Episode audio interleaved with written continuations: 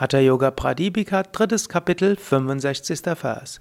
Apana prana yor aikyam kshayo mutra puri shayoho yova bhavate vridhopi satatam mula bandhanat.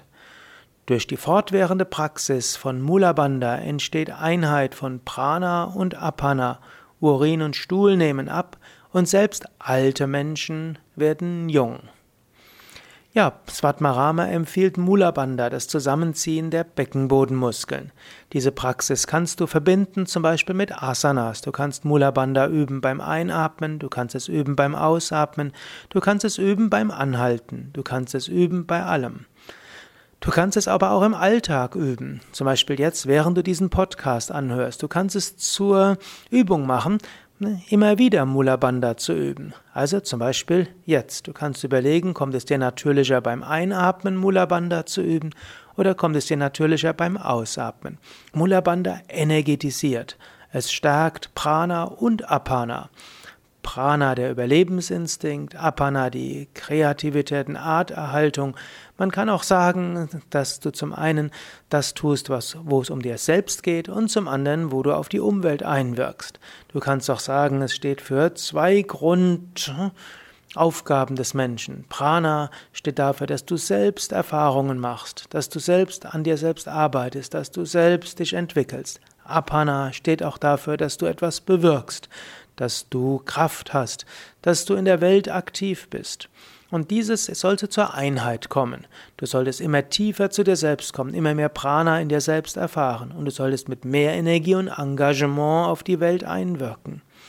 Das ist die Einheit. Und du solltest nicht denken, der spirituelle Weg und der weltliche Weg sind zwei verschiedenes. Letztlich alles ist eins. Yoga heißt Einheit. Yoga heißt Verbindung. Und mit Mula Bandha bekommst du sowohl mehr Kraft, um nach innen zu gehen, als auch mehr Kraft, um Dinge zu bewirken. Und Svatmarama beschreibt, selbst alte Menschen werden jung.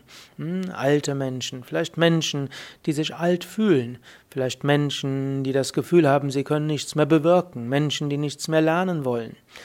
Indem du Yoga übst, wirst du wieder neugierig. Du bist bereit wieder zu lernen. Du bist bereit, dich zu entwickeln. Dafür steht alles Prana und du bist bereit, wieder etwas in der Welt zu bewirken. Es ist nicht zu Ende, egal ob du 50, 60, 70, 80, 90 bist.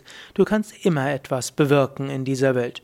Solange du noch lebst, hast du auch ein Karma. Selbst jemand Bettlägeriges kann freundlich sein zu den Pflegekräften.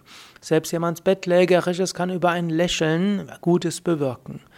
Wenn du jung bist, dich jung fühlst, heißt das, du bist bereit, etwas zu lernen und du bist bereit, etwas zu wirken, bewirken. Da kannst du jetzt selbst überlegen, bist du bereit, weiter zu lernen? Bist du bereit, weiter Neues anzunehmen? Und bist du auch bereit, Dinge zu bewirken? Oder bist du einfach nur müde und damit alt?